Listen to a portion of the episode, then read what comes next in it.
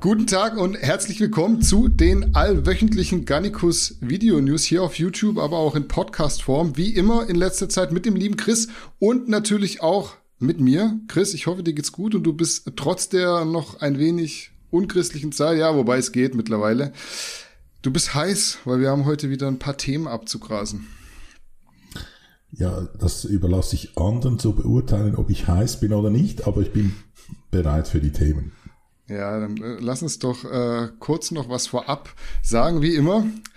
Ich habe nämlich erstmal drei positive Nachrichten für euch. Tatsächlich, die ersten zwei beziehen sich auf Restocks, denn bei Garnicus Original ist sowohl das Melatonin als auch der Magnesium-Stack zurück auf Lager. Ich weiß nicht, ob ich das in der Formulierung so sagen darf, aber auch bei äh, den beiden Produkten sind wir ein Level weitergegangen.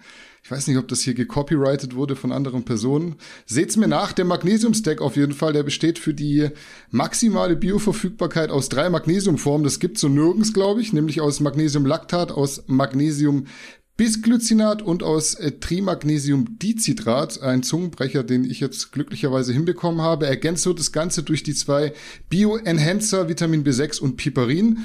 Piperin ist auch beim Melatonin drin, aber dazu kommt wegen des äh, synergistischen Effekts auch noch Theanin, das wir aus einem sehr hochstandardisierten Grüntee-Extrakt gewinnen.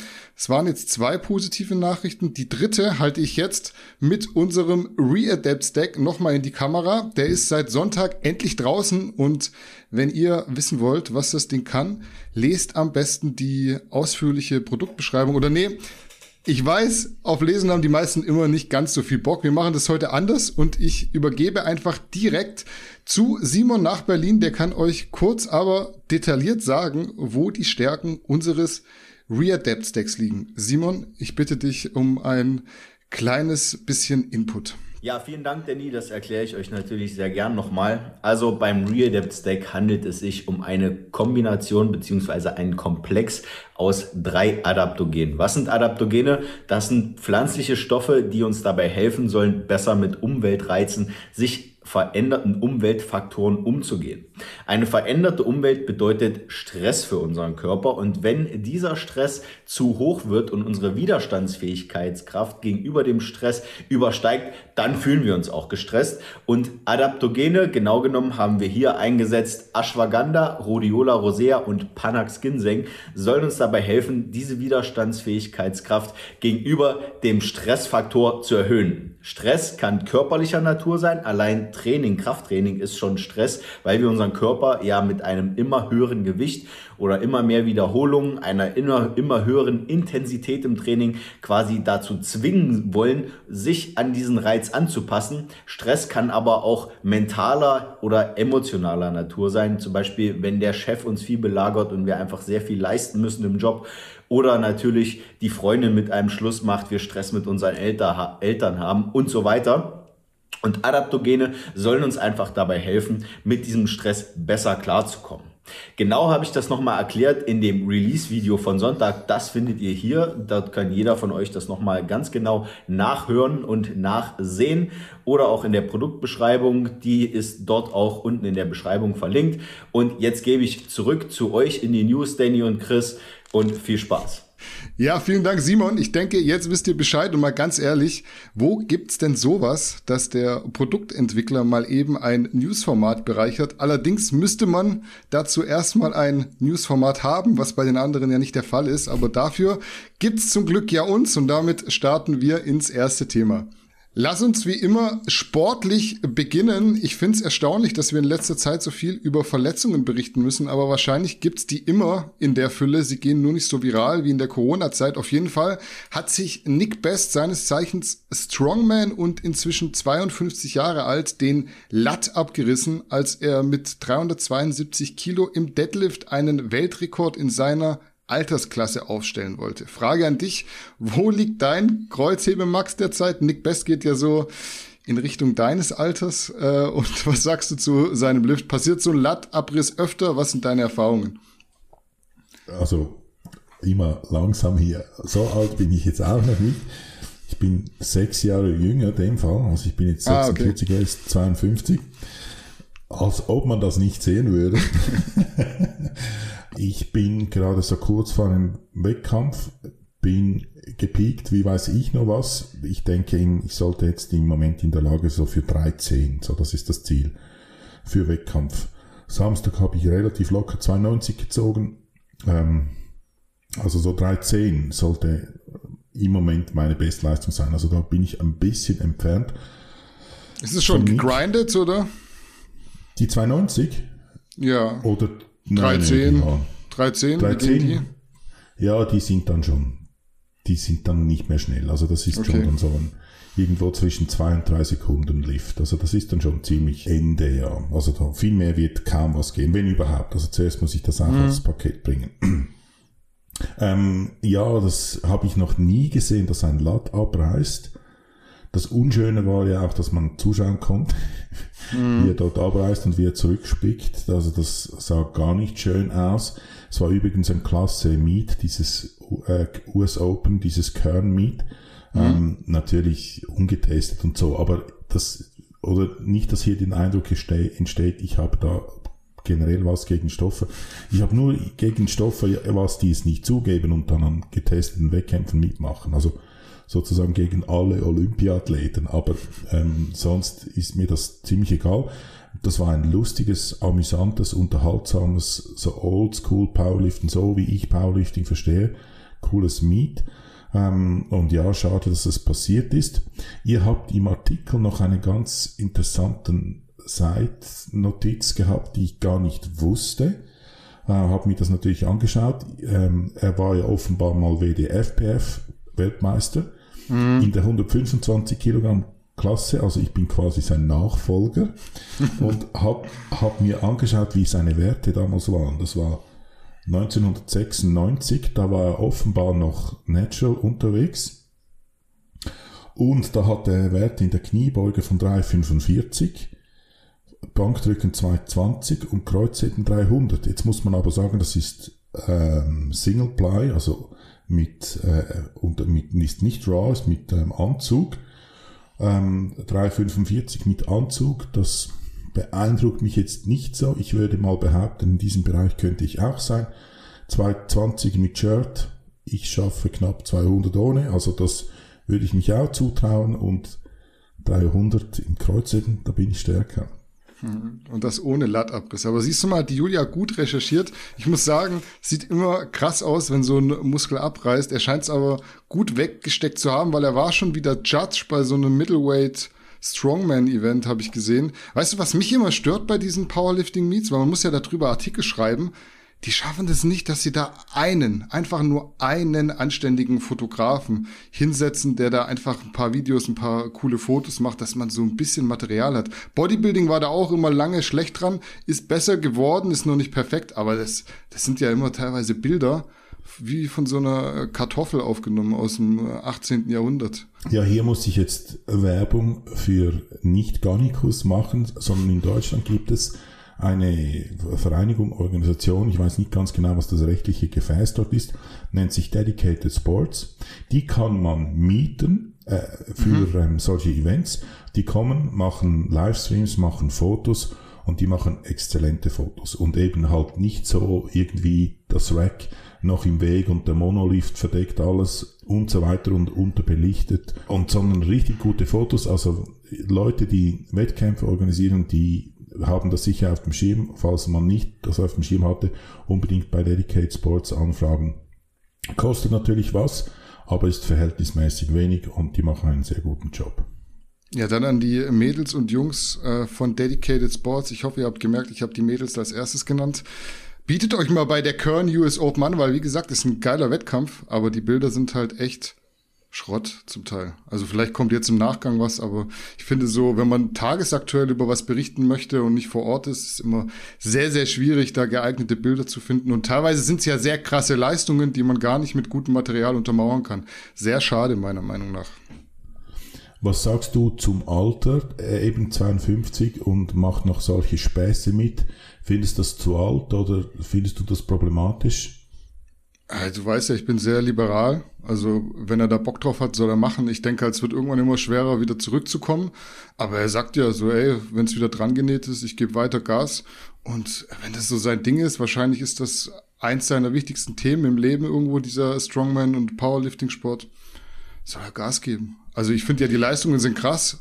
Ich gucke sowas gerne an, was jetzt nicht heißt, dass ich selber so machen würde. Ja, ich, ich, ich denke eben, es ist gar nicht zwanghaft mit dem Alter, steht das in einer Verbindung. Weil, also ich weiß es nicht, wie es bei, bei Sehnen und so weiter ist, aber bei Knochen ist es ja so, dass die unter Belastung stärker werden, dass die Knochendichte sich zum Positiven verändern, dass ein belasteter Knochen überhaupt kein Problem darstellen sollte. Ich weiß nicht, wie das mit, mit anderen passiven Strukturen aussieht, aber ich denke auch hier, eine Sehne, habe ich mir sagen lassen, hypertrophiert nicht. Also sie haben da neulich die Sehnen, die Patellasehne von Eddie Hall gemessen bei einem Krafttest, irgendeiner Uni. Und die haben festgestellt, dass die nicht dicker oder unwesentlich dicker ist als eine von einem Normalsterblichen, sondern eigentlich ein bisschen härter oder so, aber die hat nicht hypertrophiert. Also ich denke, das ist gar nicht zwingend, hat das mit dem Alter zu tun, weiß es aber nicht, weil ich bin alles andere als Mediziner. Wir kommen zu Ricardo Lange, den letzte Woche noch nicht ganz so viele Menschen kannten wie mittlerweile. Bei mir wird das aber anders gewesen sein. Ich kenne Ricardo jetzt seit ungefähr anderthalb Jahren. Er war damals, glaube ich, sogar der Erste, der mir auf Instagram geschrieben hat, dass er den Podcast mag. Super netter und bodenständiger Typ auf jeden Fall.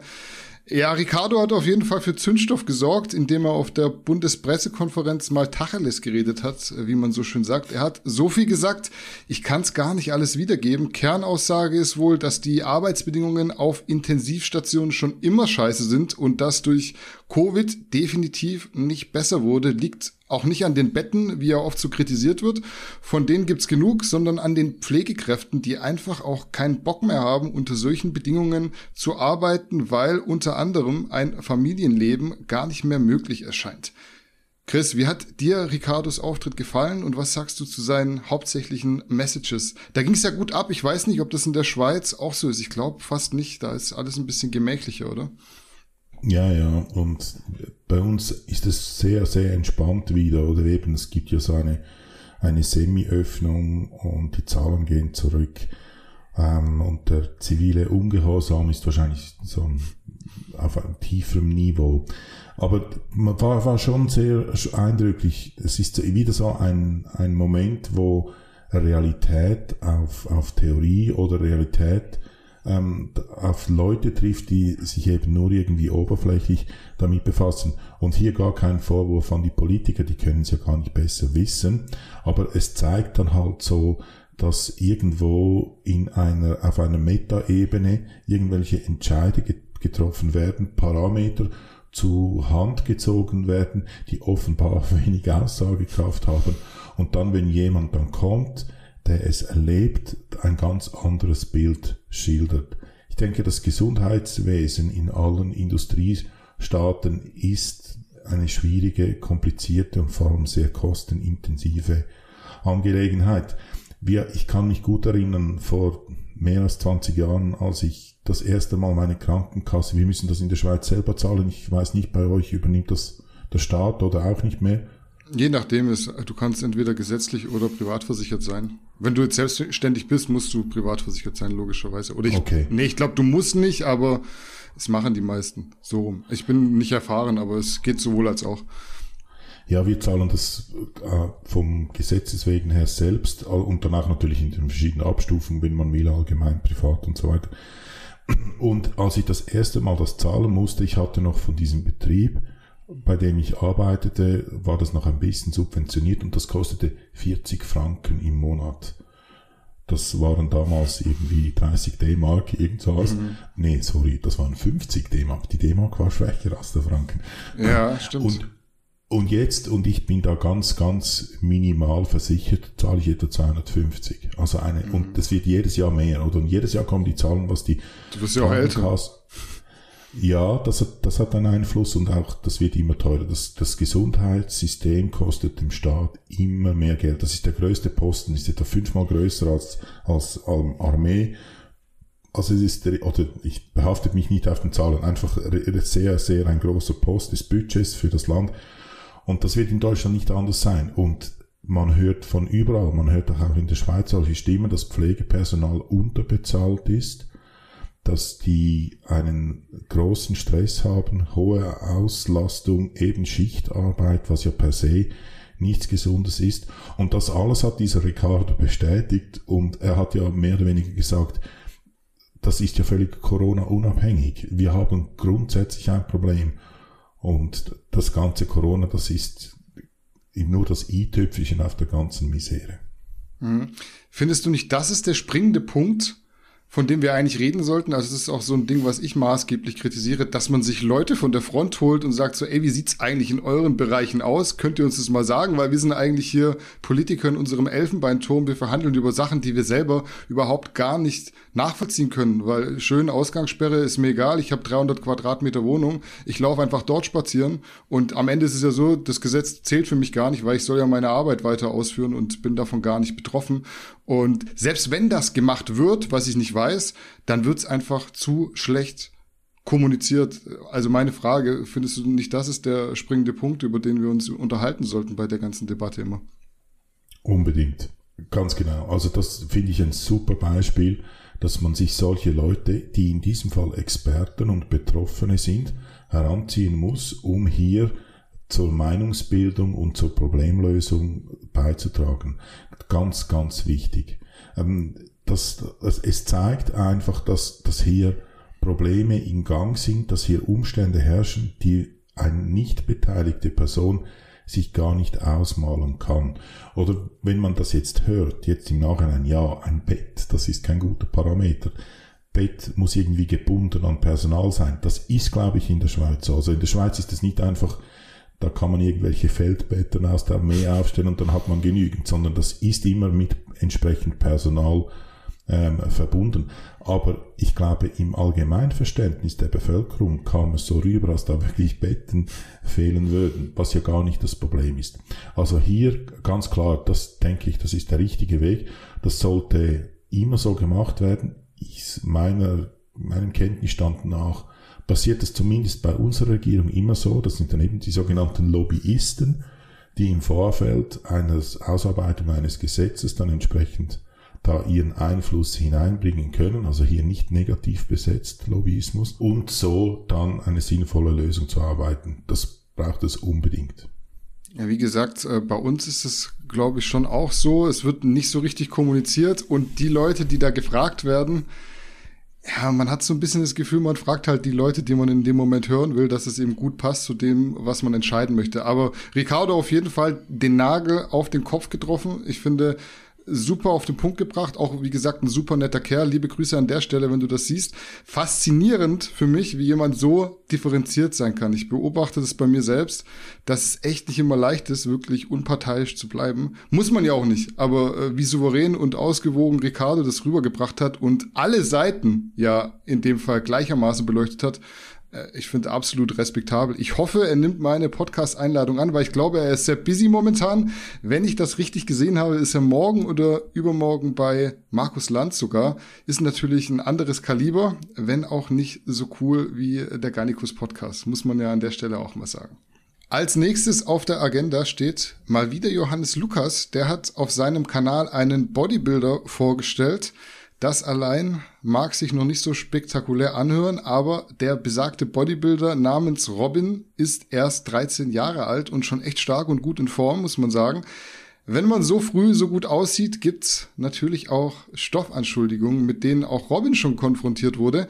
Netty or not ist ja deine Kernkompetenz. Was meinst du, ist der Robin Natural und eine ernster gemeinte Frage hinterher. Was sagst du dazu, mit 13 schon vor der Kamera zu stehen?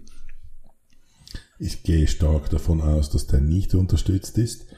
Ähm, mit 13 so auszusehen, also allergrößten Respekt. Ich möchte aber hier anfügen, ich denke, der, die Basis dafür ist das Ringen, das er betreibt und nicht das, das Rumschmeißen der Handeln.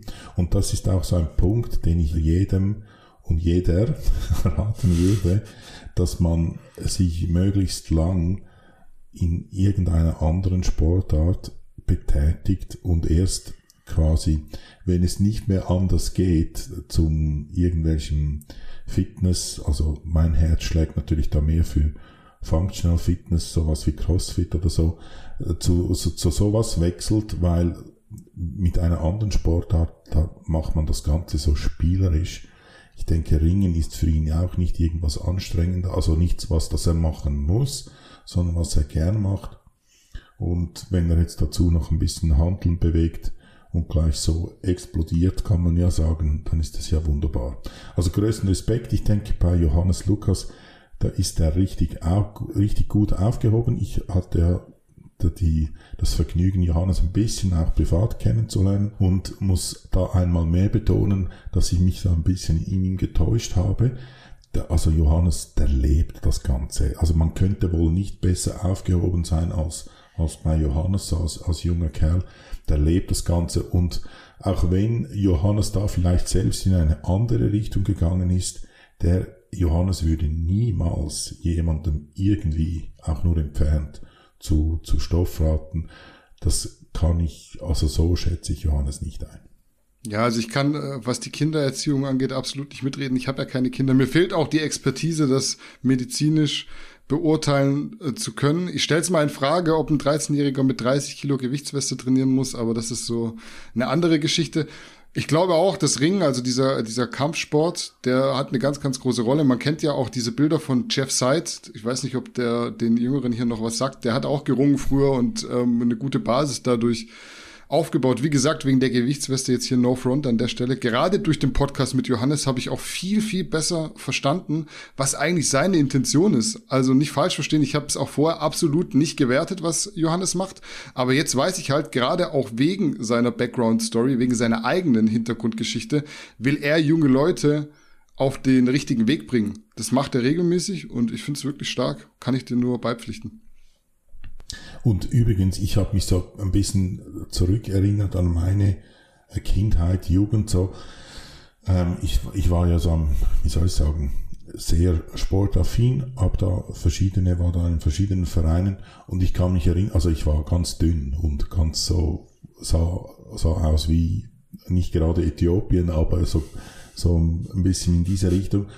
Und ich konnte also auch 20 Liegenstütze, äh, sorry, 20 Klimmzüge unbroken. Das war also auch kein Problem, weil halt das, das Verhältnis Gewicht, Muskulatur halt ein besseres ist. Wenn ich heute so fünf hinkriege, bin ich zufrieden. Aber damals war das anders. Und das ist, also die Leistungen, die er da gezeigt hat, auch die Dips, natürlich unglaublich stark, aber die sind jetzt nicht außergewöhnlich, würde ich sagen. Das zum Thema Gewichtsweste und mit Gewicht trainieren, da gab es ja solche Mythen, dass dann irgendwie Wachstumsfugen sich schließen und so weiter. Wahrscheinlich, wenn man messen würde, was ein Weitsprung oder ein Sprung von einem Meter runter oder von zwei Meter runter, was man in diesem Alter ja durchaus macht, messen würde, was das für eine Belastung für den Körper ist, dann könnte man wahrscheinlich auch mit 300 Kilo Kniebeugen, das wäre wahrscheinlich die kleinere Belastung für die Gelenke. Ja, aber wie gesagt, also ich kann es überhaupt nicht beurteilen es ist wahrscheinlich so ein, so ein Ding wieder aus der eigenen Blase heraus, dass man es nicht kennt. Und weil sowas nicht oft stattfindet und man damit aufgewachsen ist, mit Fußballspielen, mit Basketballspielen, und da wirken ja auch Kräfte, die zum Teil krass sind. Du sagst es jetzt, wenn du jetzt zum Korbleger hochgehst beim Basketball und aufkommst, da kommt auch sehr viel auf einen Quadratzentimeter drauf, an Druck aufs Knie, beispielsweise aufs Sprunggelenk. Ähm, ist wahrscheinlich einfach so konditioniert und dementsprechend überhaupt nicht falsch. Ich würde einfach jedem raten, eben Basketball, Fußball, Handball, Hockey, was auch immer, dass man draußen mit wenig Equipment und so weiter machen kann. Das ist doch viel spannender, als so, so stumpf ins Studio zu gehen. Das kann man dann machen, wenn man so alt ist wie wir oder wie ich. Und, du willst jetzt nicht mich ins gleiche Alter schmeißen nee, nee, nee, nee. Du bist ja, bist ja kurz nach der Pubertät.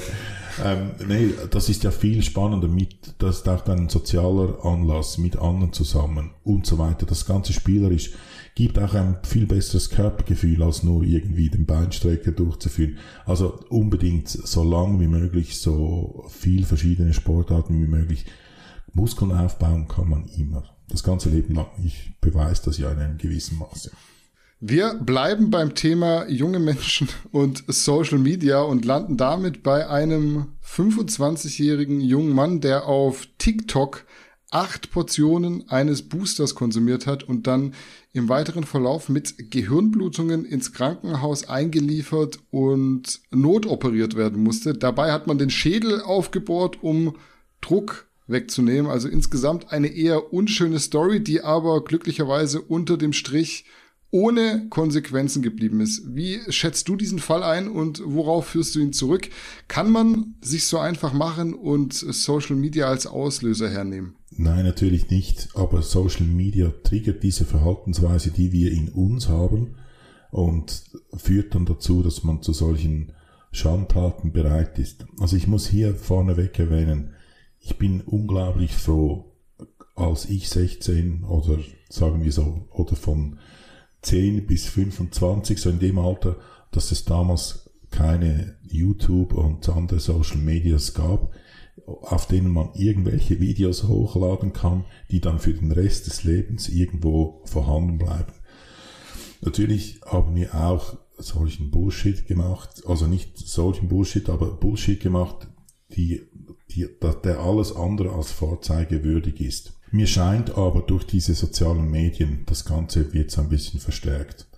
Ich bin grundsätzlich, verstehe ich die Sinnhaftigkeit nur sehr, sehr schlecht von einem, von einem Trainingsbooster, der aktivierend wird. Ich weiß, ihr habt da auch einen im Sortiment, aber ich nehme mir da raus, auch hier quasi ins eigene Knie zu schießen und sagen, ich finde das nicht sehr gut, ähm, weil ich sehe den Sinn nicht in einem Training sich da irgendwie in einen Zustand zu steigern, dass man leistungsfähig ist, ist meiner Meinung nach kontraproduktiv, weil dann die Regeneration hinten nach länger wird. Das an sich wäre ja nicht schlimm, oder man kann ja auch mal einen Kaffee trinken vor dem Training oder eben dann so einen Booster äh, daherziehen, um, um da bisschen mehr Leistung zu speziellen Gelegenheiten abrufen. Das ist ja voll okay.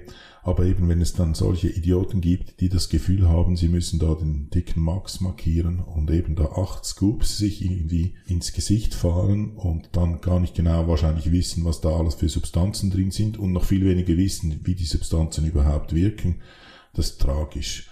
Und da, da denke ich schon, spielen die sozialen Medien, spielen da eine gewisse Rolle. Man kann sie nicht als Schuldige heranziehen, aber sie triggern das es ist immer selbst die Person, die sowas macht. Und solche, Entschuldigung, Vollidioten gibt es immer. Und vor denen muss man dann halt sich in einer gewissen Weise oder der Staat muss dann halt hier Gesetze erlassen, um sich, um solches Zeugs zu verhindern, weil die Allgemeinheit leidet darunter, wenn so ein Idiot sowas macht, weil die Operation und so weiter, die zahlt die Allgemeinheit, das ist irgendwie mit Versicherung und weiß ich was abgedeckt. Das ist jetzt natürlich im ganz kleinen Rahmen, aber das zahlt immer die Allgemeinheit. Die Dummheit von einzelnen Leuten zahlt die Allgemeinheit. An dieser Stelle natürlich noch gut, dass ihm nichts Schlimmeres passiert ist, aber ja, Idiot in meinen Augen. Ja, ich muss ja dazu sagen, mit äh, dem Galenikus wäre das natürlich nicht passiert. Und ich muss ja noch anmerken, wenn ihr keine Stimulantien wollt, könnt ihr gerne auch auf den Galenicus Pump zurückgreifen, was ich auch sehr häufig mache. Der hat zwar Dinge, die die kognitive Leistungsfähigkeit erhöhen, aber jetzt nicht äh, stimulierend wirken aufs zentrale Nervensystem, dass ihr nicht mehr schlafen könnt oder Gehirnblutungen davon tragt. Ich hatte aber denselben Gedanken wie du. Du bist ja bis Mitte, Ende 20, wenn ich es jetzt so über den Kopf breche, quasi ohne Internet aufgewachsen und war es wahrscheinlich schon psychisch gefestigt, als es damit anfing. Ich bin, glaube ich, selbst auch eine der letzten oder wahrscheinlich die letzte Generation, die irgendwie noch rausgegangen ist zum Spielen. Wir hatten auch schon Super Nintendo, aber trotzdem ging das Ganze erst los, als ich schon in der Pubertät war mit dem ganzen Internet-Ding noch mit 56K-Modem. Da hat man noch gehört, wie sich das eingewählt hat und so. Das ist ja, da war ich 12 oder 13, als es angefangen hat bei AOL und so weiter. Aber ich finde das so ein bisschen traurig, was, was, was da heute passiert. Ja, eben, also das ist ja nicht so, dass wir kein Scheiß gemacht haben, sondern wir sind dann auf den Baum hochgeklettert und wer kann vom ersten Ast runterspringen, wer kann vom zweiten Ast runterspringen und so weiter. Und da gab es auch Unfälle, natürlich. Aber ich denke, es, das Ganze wird so ein bisschen verstärkt, weil man wahrscheinlich pausenlos um, um das ist und es eben Beispiele gibt, die mit irgendwelchen solchen Aktionen dann noch viel Geld verdienen und, und eine gewisse Berühmtheit erlangen. Testfrage. Hast du einen TikTok-Account? Nee. Wir haben einen Garnikos TikTok-Account, aber ich muss ganz ehrlich gestehen, ich habe nicht mal die Login-Daten. Ich finde TikTok eine ganz schlimme Plattform. Also es ist nicht, nicht für mein Alter, glaube ich, gemacht. Ja, ich auch. Und was denkst du, wie kam ich, wie wurde ich aufmerksam auf TikTok? Mein Sohn kam ja, zu mir und sagte, ja. hat's mir gezeigt, ja. Und das ist genau irgendwie so, oder die Altersgruppe 12 oder wo das, das beginnt. Und da ist ja nur das ist ja nur BS auf, auf diesem TikTok, oder? Also da hat er mir irgendwie einen gezeigt, der sich irgendwie Suppe oder sowas durch die Nase ins Hirn hochgezogen hat und weiß ich was. Und er findet das natürlich lustig. In seinem Alter fand ich Bud Spencer Filme auch lustig. Oder wenn ich heute einen Bud Spencer Film schaue, dann denke ich, das kann ich nicht drei Sekunden schauen, oder? Da, da, das ist schlimmer als Zahnarzt. Aber in diesem Alter findet man das lustig und, und will dann auch, er, er ist auch schon zu mir gekommen und hatte Videoideen, was er jetzt da auf, auf TikTok hochladen kann. Also das triggert was und da muss man als Eltern halt seine Verantwortung wahrnehmen. Ja, ich bin da zu 100 Prozent auf deiner Seite. Wir haben früher auch Scheiße gemacht. In dem Moment, wo jeder aber eine Kamera hatte, wurde es nach meinem Empfinden noch mal ein bisschen schlimmer, als es dann neben der Kamera auch möglich war, Dinge direkt auf Social Media hochzuladen gab es nochmal eine Steigerung, glaube ich. Ich kann mich da auch täuschen, weil es natürlich sehr subjektiv ist, aber was ich definitiv sagen kann, äh, da muss ich jetzt kein äh, studierter Experte sein. Social Media per se hat schon dazu geführt, dass sich sehr viele Sachen sehr ungünstig entwickelt haben, wenn man es mal sachte ausdrücken möchte. Ja, ist es nicht auf der Kamera und nicht in den Social Medien, dann ist es nicht passiert. Mischa Janjetz hört mit Bodybuilding auf. Das war eine der Schlagzeilen, die diese Woche für mit die meiste Interaktion gesorgt haben. Natürlich hört er nicht mit Bodybuilding oder Kraftsport auf, sondern nur mit dem Bühnensport. Mischa bezeichnet das Thema Wettkampf-Bodybuilding und alles drumherum mittlerweile als, ich zitiere, nicht mehr cool, irgendwie aufgesetzt, Fass ohne Boden und mein Favorite an der Stelle, primitives Schimpansendenken. Ich finde ja, dieses Karriereende wenn man es so nennen möchte, hat sich länger schon ein bisschen angedeutet. Wie hast du die Aussagen deines Landsmanns, kann man noch Landsmann sagen, ist Micha nicht staatenlos? Ich weiß es nicht. Wie hast du die Aussagen aufgenommen und was sagst du allgemein zu seiner Journey beziehungsweise zu seiner Entwicklung in den letzten acht bis zehn Jahren? Ich glaube, so lange findet er jetzt mittlerweile auf den sozialen Medien statt. Mir fiel ein, ein Spruch ein, der mich sehr geprägt hatte und das hat mir mal jemand gesagt, weil ich die Tendenz hatte, über andere Leute herzuziehen. Der sagte mir dann, wenn du mit dem Finger auf jemanden zeigst, dann zeigen mindestens zwei oder drei oder was auch immer, wie viele Finger auf dich zurück. Drei. Drei, genau. Und so, wenn jetzt da, das fiel mir ein, als ich diese Schimpansen-Aussage von Misha hörte. Es hat einfach alle Klischees einmal mehr bestätigt und so eine gewisse Insider-Informationen, die ich über ihn habe oder die man hinterher vorgehaltener Hand hier in der Schweiz weiß, ähm, bestätigt. Also das erste Mal, er ist, war nie, ist kein Sportler, sondern er hat das Ganze eben aus dem Aspekt heraus gemacht, um da sich irgendwie zu profilieren, ähm, und um was darzustellen, sondern nicht aus sportlichem, ähm, aus einem sportlichen Hintergrund.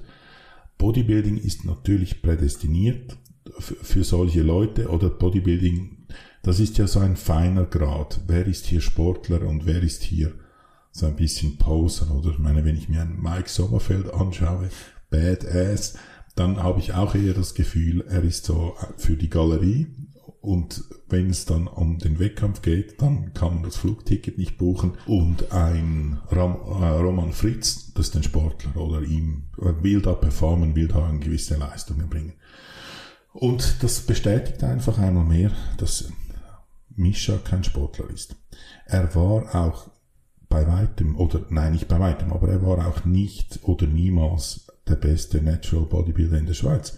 Da gibt es einen, einen Bekannten von mir, der nennt sich Julian Strickler, der ist, wegen Julian Strickler hat übrigens Mischa angefangen, Natural Bodybuilding zu betreiben.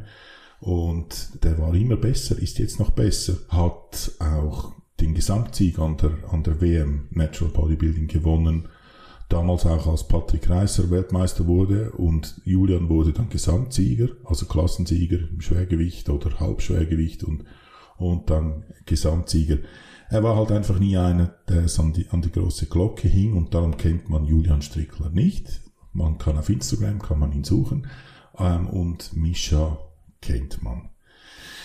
Ja, und das Ganze für mich, ich habe keine hohe Meinung von Mischa. Eben, ich weiß zum Beispiel, dass er irgendwie nicht mal die kaufmännische Lehre absolvieren konnte, weil es zu fest zu großen Stress war. Also stressresistent ist er nicht. Er ist zwar ein bisschen eine Diva, sehr weinerlich, eben da eine gewisse Parallele zu The Badass vielleicht und hat dort auch die Lehre abgebrochen und hat dann irgendwie eine Verkäuferlehre in einem Mobile Shop gemacht, irgend sowas. Und auch seine Aussagen mit seinem Chainless Lifestyle, ich finde das so schizophren. er predigt vom Chainless Lifestyle, verdient damit Geld. Er verdient damit, dass es Leute gibt, die eben nicht chainless sind, weil das ist, dem sagt man Leben, ähm, und propagiert dann den chainless Lifestyle. Ohne diese Leute, die eben nicht chainless sind, könnte er nicht chainless sein. Und das ist alles, alles Käse. Und dann schaut man sich, oder und er sagt ja Schimpansengehabe und weiß ich was, schaut euch seinen Instagram-Account an. Das ist nur Schimpansengehabe. Da geht es nur um Profilierung, da geht es nur um, um, um solche Rückenmark-Geschichten, eben Körper präsentieren. Es gibt, glaube ich, kaum ein, ein Bild, das sie nicht oberkörperfrei zeigt und dann irgendwelche so pseudo-intellektuelle Sprüche von anderen Leuten auf seinen Instagram-Channel posten. Ja, ganz schwache Nummer. soll ich sagen, er ist kein Sportler, er hat das damit bewiesen. Er ist auch sonst für mich so ein bisschen eine Diva ähm, und hat das Glück gehabt, dass Krafttraining oder Bodybuilding bei ihm gut angesprochen hat. Er hat einen guten Körper, sehr beeindruckende Muskelmasse, konnte sich so sein Leben finanzieren. Wäre das nicht passiert, wäre er irgendwie eine unbedeutende Nummer und kann jetzt da international irgendwo um die Welt chatten und da möchte gern philosophische Sprüche von sich geben. Ja, wie gesagt, für mich hat sich schon ein bisschen angedeutet, die letzten Monate, vielleicht sogar Jahre, dass so ein Statement von ihm mal kommen wird. Ich will jetzt nicht sagen, das war erwachsen. Er spricht mir trotzdem so ein bisschen aus der Seele. Du, du hast jetzt, ich weiß gar nicht mehr, was ich sagen soll. Du hast jetzt so viel Mischa-Bashing betrieben, dass ich gar nichts, gar nichts Positives mehr sagen kann. Aber er hat auch was Interessantes in seinem Podcast gesagt, den ich übrigens hin und wieder höre, weil er abseits vom Sport ein paar coole Gäste hat. Ähm, auf jeden Fall hat er da gesagt, dass der Kraftsport was Positives zu seinem Leben beitragen soll. Wenn man aber vier oder fünfmal pro Woche ins Gym geht und sich komplett zerstört, ist man auch an den Restdays so raus, dass man nicht mehr sozialtauglich ist. Fand ich eine sehr treffende Aussage, die ich definitiv so mitgehe. Und das macht ihn für mich wieder so ein bisschen greifbarer, ein bisschen sympathischer die Sache ist halt immer die, aus welchen Motiven heraus sagt jemand das, was er sagt. Das macht jetzt für ihn die Aussage nicht schlechter. Also wenn ich diese Aussage cool finde, muss ich jetzt Mischa nicht cool finden. Das ist ja mit Meinungen sowieso so. Also jeder von uns hat verschiedene Meinungen, die können mal links sein, die können mal rechts sein. Aber nur weil ich jetzt eine Meinung teile mit jemand, der rechtsgesinnt ist, heißt es ja nicht, dass ich selber rechtsgesinnt bin. Das ist so ganz, ganz schwierig heutzutage, dass man immer aufpassen muss, mit wem man irgendwie d'accord geht, weil der eventuell vor sechs Jahren, äh, Jan-Josef Liefers hat das ähm, lustig gesagt bei Maybrit Illner, ähm, mal mit irgendjemandem im Urlaub war, der irgendwie heutzutage nicht mehr gern gesehen ist. Also ich möchte mir da gar keine Gedanken drüber machen. Wenn ich sage, zwei plus zwei ist vier, dann ist zwei plus zwei vier, egal ob das jemand von der AfD oder von den Grünen sagt. Das ist ja das, wenn wir derselben Meinung sind und dafür einstehen, dann ist doch gut, egal was die jetzt daheim im Bett machen, beispielsweise. Jetzt bin ich ein bisschen abgeschweift, aber ich fand das Grundstatement von Mischa eigentlich gut, ähm, dass es weiterhin so ein bisschen primitiv und Schimpansengehabe ist. Ich glaube, da kann ich dir trotzdem auch zustimmen. Also da, da bin ich voll einig. Übrigens auch, ich meine, wenn ich jetzt Mischa auf der Straße würde sehen könnte, könnte ich ihm, also die Hand geben macht man ja nicht im Moment, aber da könnte ich mit ihm begrüßen und könnte ich sagen, du, ich finde dich ein Spaß, aber ich kann mich jetzt trotzdem mit dir unterhalten. Das, das, das, das, das heißt nicht, oder, dass da irgendein Problem ist, oder ich könnte ihm auch das begründen. Da hätte ich überhaupt keine Mühe. Und auch seine Aussage, die, wie du richtig sagst, die hat natürlich schon eine gewisse er, er wird erwachsen, das merkt man, oder? Also er ist nicht mehr der, der mit dem anderen Vogel Patrick zusammen da irgendwelche andere Leute erpresst, oder? Da, da, meine, das war auch Mischa, da, er war da auch dabei. Da hat er sich schon entwickelt. Und wie ich beim letzten oder vorletzten Thema gesagt habe, ich bin froh, gab es kein YouTube, als ich 20 war. Weil da, da, da funktioniert, gerade als Mann, da, das ist so eine mühsame Zeit. Ich bin so froh, bin ich nicht mehr 20, weil da ist man so immer eben Geltungsdrang. Ich muss dir das nicht erzählen, du weißt das bestens. Ähm, und da bin ich froh, gab es kein, kein, kein YouTube, keine, keine Handykameras, die all diesen Scheiß aufgenommen haben und dann, dass man das irgendwann abspielen konnte. Ich finde die Aussage auch gut, bestätigt mir wie ich gesagt habe, aber dass seine Motive für das Ganze eben keine sportlichen waren, was ja auch okay ist. Also jeder kann das machen, was er will aus seinen, die Motive, die kann jeder haben, so wie er will, das ist überhaupt kein Problem. Es hat mich einfach in meinem Bild, das ich über ihn habe, und das ist kein gutes, das habe ich, glaube ich, ein bisschen zum Ausdruck gebracht, hat mich das bestätigt. Ja, ich bin mir gar nicht sicher, ob manche dieser Protagonisten es nicht auch besser finden würden. Hätte es damals kein Fitness-YouTube gegeben. Ich kann ja bloß die Empfehlung aussprechen, guckt euch mal nochmal diese Vlogs an aus Brasilien, Kolumbien, keine Ahnung, auch Amerika teilweise, Misha, Patrick, Karl S. Das ist so Banane teilweise wie das damals da abging. Das ist so, so hart, wenn ich mir das heute angucke. Also ich habe das damals auch schon nicht so wirklich cool gefunden, aber jetzt, wenn ich es mir angucke, kann ich nicht wegschalten. So krass äh, triggert mich das vor Fremdscham. Das, das, das, das war, glaube ich, so der Höhepunkt, weil dort haben sie mehr oder weniger, ich weiß jetzt gar nicht, ob ich hier jetzt was, ob ich da was Hintergrund weiß oder nein, das war in den Videos, die haben dort mehr oder weniger direkt in die Kamera gesagt, wir waren im Puff oder haben uns Mädchen mhm. gemietet, wir haben Kokain konsumiert und das alles ist geil und weiß ich was. Und das ist, ich weiß, vielleicht wirkt das in dem Alter geil und auch für, für, für ähm, Gleichaltrige, aber mit ein bisschen Abstand, ein, so ein bisschen zurücktreten und mal überlegen, hey, Jungs, was vermittelt ihr für ein Bild? Und was, was habt ihr da für, genau für einen Scheiß gemacht? Ja klar, kann man nachher 20 Jahre über diesen Geschichten reden und sagen, ja, war krass und so weiter. Aber das ist nicht sehr, sehr vorbildlich. So, letzter Tagesordnungspunkt ist heute Smart Gains, der letzte Woche ganz schön aus der Haut gefahren ist. Grund dafür ist die Schließung der Fitnessstudios, die ihn natürlich auch maßgeblich betrifft, obwohl er inzwischen ja Zypriot ist.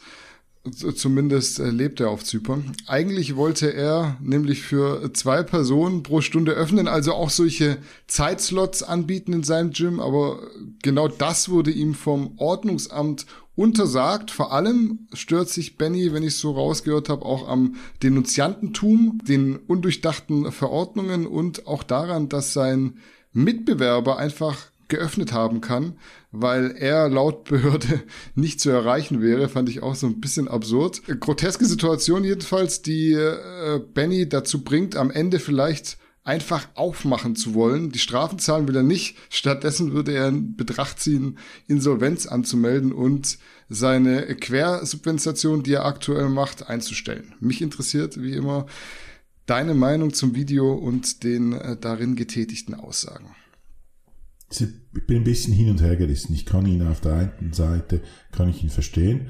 Auf der anderen Seite kommt wieder so ein weinerliches Getue. Ich dachte mir so spontan, erhöhe doch deine TRT-Dosis, dann, dann geht es dir vielleicht ein bisschen besser. Nein, Spaß beiseite. Ähm, wie gesagt, auf der einen Seite verstehe ich, das ist eine mühsame Situation. Aber hey, an alle Neo möchte gern ähm, Unternehmer das ist Unternehmertum. Da hat man Risiken.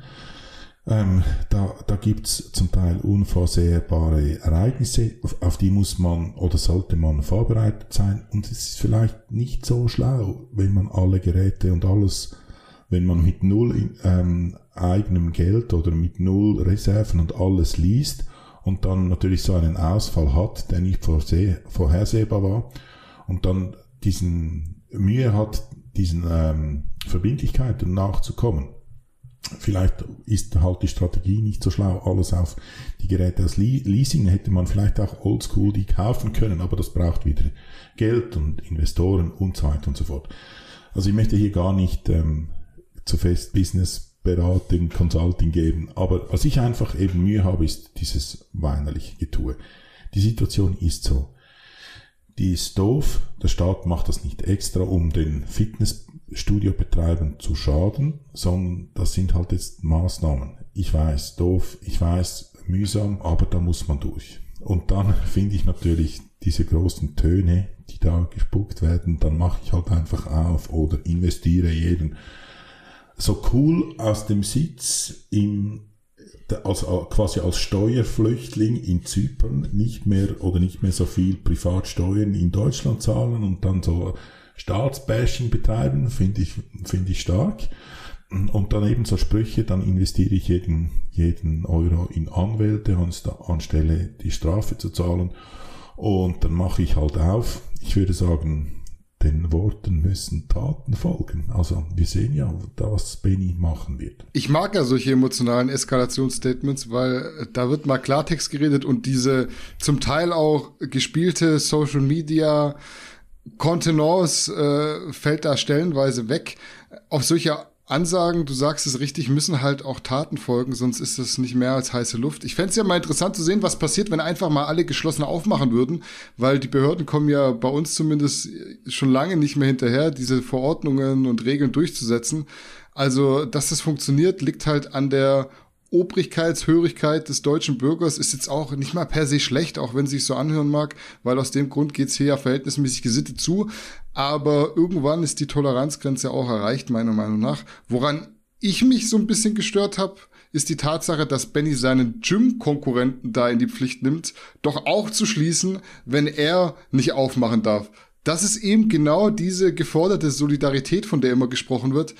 Die gibt's aber nicht. Also der Grund, warum hier in Deutschland vermeintliche Solidarität herrscht, und ich sage absichtlich vermeintlich, ist eben, dass es uns zu gut geht oder halt noch Kurzarbeitergeld bezahlt wird. Sobald es den Menschen richtig an die Kohle geht, und da gebe ich euch auch Brief und Siegel, um jetzt Marcells Worte zu benutzen, juckt's niemanden mehr, dass die Intensivstationen eventuell überfüllt sein könnten. Also auch hier nicht falsch verstehen, ich finde es nicht gut, aber das ist, glaube ich, die Wahrheit, die bekanntlich nicht immer schön ist. Sobald der Deutsche seine Kohle nicht mehr bekommt, hast du die Menschen auf der Straße noch mehr, als es jetzt der Fall ist. Und da schreit niemand mehr nach Solidarität. Das ist alles gespielt, diese Solidarität. Das ist ein sehr guter Punkt.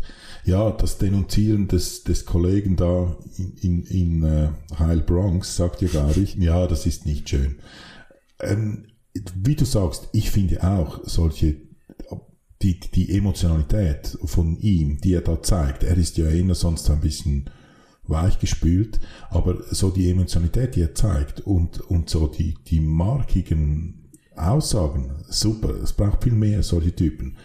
Ich glaube, ich habe schon mal erwähnt, ich bin das ein bisschen Formel 1 ähm, süchtig oder ich schaue mir diese Formel 1 Rennen an und das, was mich am meisten stört an der modernen Formel 1 ist, dass da alle Interviewpartner, dann die, die Rennfahrer, dann da irgendwelche vorgedruckte Sätze in die Kamera labern und früher als noch Senna und Menzel und so fuhren, da gaben sie mal auf den Kopf und, und kamen markige Sprüche. Das finde ich viel besser als da alles das Weichgespielte. Und von dem her finde ich gut, dass da Benny in einem gewissen Maß ausrastet. Was ich halt nicht gut finde, ist halt, wenn man halt die, die Fallhöhe, oder?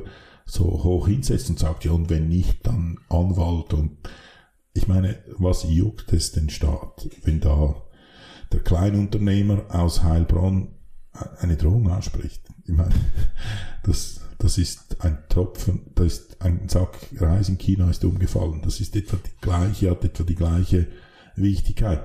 Und das hätte einfach, wir, wir dürfen ja, oder wir, wir sind ja im Sitz der Kritiker, wir dürfen uns ja über, über solche Sachen kritisch äußern.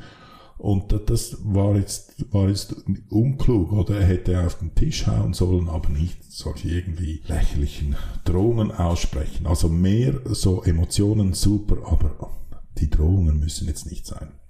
Ja, er mahnt auf der einen Seite das Denunziantentum an, auf der anderen Seite geht er dann irgendwie nicht d'accord damit, wenn sein äh, Geschäfts Konkurrent in derselben Stadt. Ich weiß nicht, ob es Heilbronn oder ob es Neumarkt ist, weil das habe ich jetzt so nicht rausgehört. Er redet, glaube ich, viel von Neumarkt mit diesen 1600 Quadratmetern. Deswegen habe ich jetzt da überhaupt keinen Ort mit reingenommen. Aber am Ende ist ja Jacke wie Hose. Der Studiobesitzer, der nicht greifbar ist anscheinend und nicht belangt werden kann, der setzt ja sein Statement. Der macht auf. Also sein Statement ist, ich mache auf, mir ist es scheißegal, ich lasse auch offen, ich bin nicht erreichbar und fertig.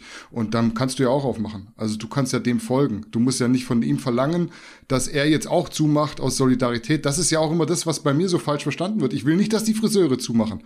Meine Freundin ist selber Friseurin. Also ich find's cool, wenn die arbeiten ist, weil sonst äh, habe ich hier den ganzen Tag auch, hockst du aufeinander und kommst irgendwie zu nichts mehr. Das ist sehr ungewohnt und so, ist auch nicht geil. Aber ich finde halt, ähnliche Betriebe sollten dann aufmachen und nicht, dass man sagt, die Friseure machen jetzt auch noch zu Edgy Badge Gleichberechtigungsprinzip oder wie sich das nennt. Ähm, für mich ein Statement von dem anderen Gyminhaber, einfach aufmachen. Wenn man sagt, ich mach dann auf, dann mach auf. Ja, der hat sich eben ein paar Eier wachsen gelassen und hat aufgemacht. Und das ist in dem Fall, ja, das ist ein Statement. Und was man wirklich nicht vergessen darf, man darf obwohl eben bei uns gehen die Zahlen runter, wird wieder geöffnet, bei euch sind die Zahlen mindestens so gut wie bei weil bei uns, das ist alles so, aber man darf wirklich nicht vergessen, dass die Pandemie ist in einem gewissen Maß ist die real. Und es ist nicht so, dass das einfach nichts ist. In Indien fehlt das Holz, um die Leute zu kremieren. Dort sterben 200.000 am Tag, irgend in dem Größen. Ich weiß, anderes Gesundheitssystem, andere äh, Bevölkerung, andere Kultur und, und, und, und, und. Aber es ist ich möchte einfach hier nochmal sagen, es ist nicht einfach so, dass das nichts ist und dass die, die Regierungen einfach, um die Leute zu verärgern, irgendwelche Maßnahmen trifft, sondern die handeln in diesem Sinne auch nach bestem Wissen und Gewissen. Wir haben vorhin darüber gesprochen, Ricardo hat da andere Probleme, andere Orte, wo der Schuh drückt, angesprochen. Aber das ist nichts, um die Leute zu verärgern und nicht einfach nur aus Spaß. Ja, ist nicht alles schwarz-weiß, auch wenn ich es so ein bisschen schwierig erachte, das hatten wir auch schon privat, da Indien jetzt als Vergleichsparameter heranzuziehen, weil ich habe immer so ein bisschen, ein äh, bisschen das Gefühl, wir suchen uns dann raus, mit wem wir jetzt gerade äh, vergleichen und wen wir daherziehen als absolutes Negativbeispiel, wenn irgendjemand fragt, warum ist eigentlich Texas und North, South Dakota und Florida offen, die haben keine Regeln mehr, die Zahlen gehen zurück, warum nimmt sich jetzt Deutschland da kein Beispiel dran? Dann heißt es immer, ja, ist ja ganz schwierig, irgendwie einen Bundesstaat in den USA mit Deutschland zu vergleichen und gleichzeitig liest man irgendwie den ganzen Tag was von Indien, was meiner Meinung nach noch viel, viel weniger vergleichbar ist mit einem mitteleuropäischen Land. Also ich bin da bei dir und das ist ja das Wichtige. Du hast eine bisschen andere Meinung als ich. Wir diskutieren darüber und kommen dann nachher zu einem Konsens, hoffentlich. Oder zumindest haben wir darüber diskutiert und andere angeregt, auch selbst sich Gedanken zu machen. Das glaube ich sehr wichtig. Ja, und sonst veranstalten wir ein, ein MMA-Kampf, oder? Und ja. tragen das im Ring aus. Ja, aber du bist nicht meine Altersklasse, also das willst du ja nicht jetzt gegen mich hier in den Ring steigen. Ja, wir können, wir können ja so machen, du darfst nur mit der linken Hand schlagen. Ja, oder wir machen einfach ein Schachduell. Das ist, glaube ich, so unsere, unseren Körpern angemessen. War auf jeden Fall unser letztes Thema für heute. Und dementsprechend sind wir durch. Denkt dran und gönnt euch wie immer reichlich auf gannikus.de slash shop. Ich gönne mir jetzt erstmal ein Readapt Stack, weil es war schon wieder sehr, sehr turbulent und sehr, sehr viel Stress hier in der Folge. In diesem Sinne, macht's gut und bleibt gesund. Ciao, ciao. Ciao.